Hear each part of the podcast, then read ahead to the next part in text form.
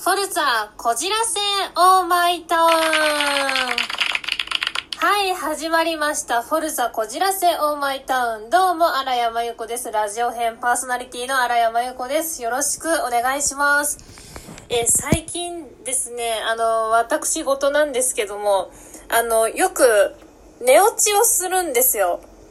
はい、寝落ち。皆さん寝落ちされたことありますか？まあ、まあ簡単に言うとなんかいつの間にか寝てたみたいな感じなんですけども、あ、ちなみに寝落ちって気絶と同じらしいんですよね。はい、なのであんまり寝落ちするの良くないんですけども、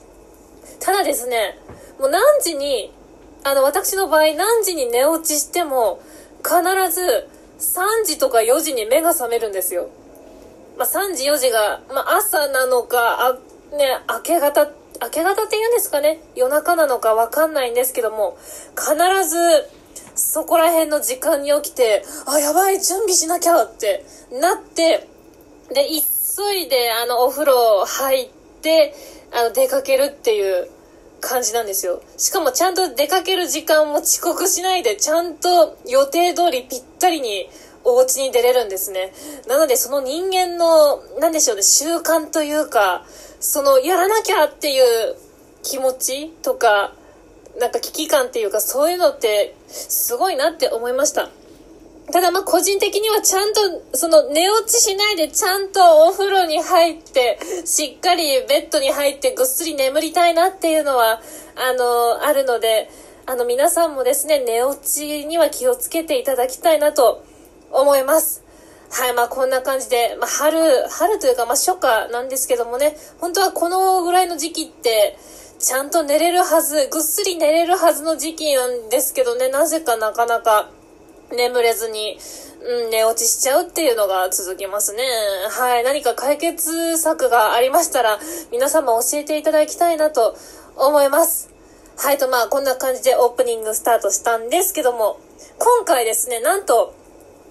便りをいただきましたので、ちょっと今回はですね、あの、私の妄想毎日コーナーは、ちょっと一旦なしでですね、あの、今回はお便りの方を読みたいと思います。はい、では読みますね。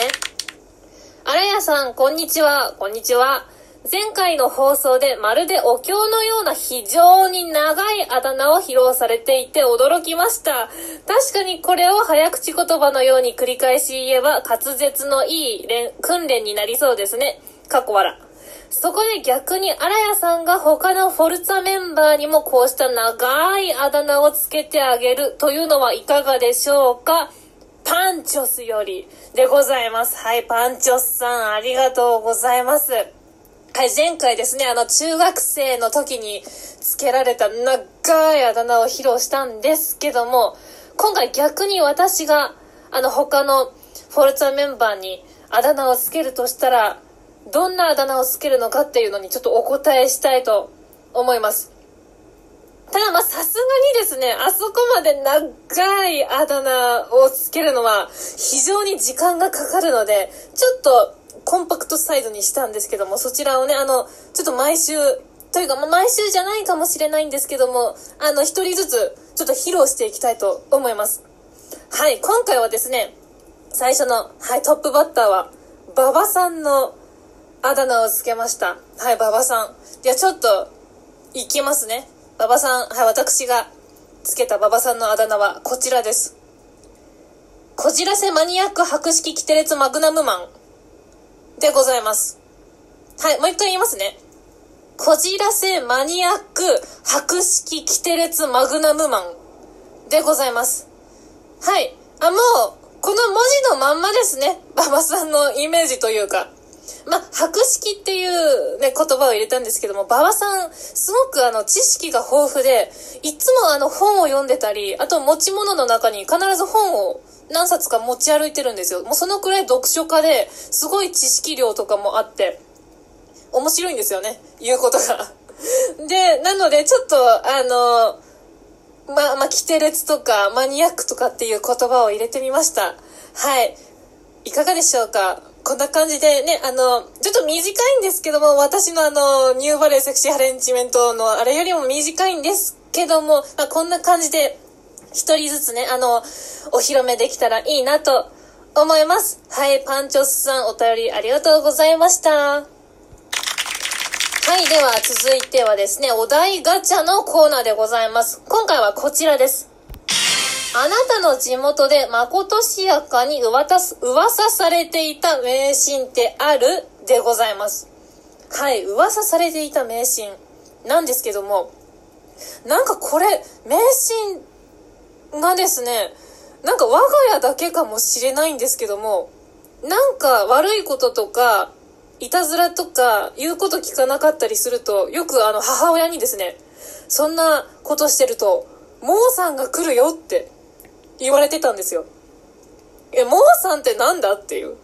あの、未だにモーさんの正体がわからないんですけども、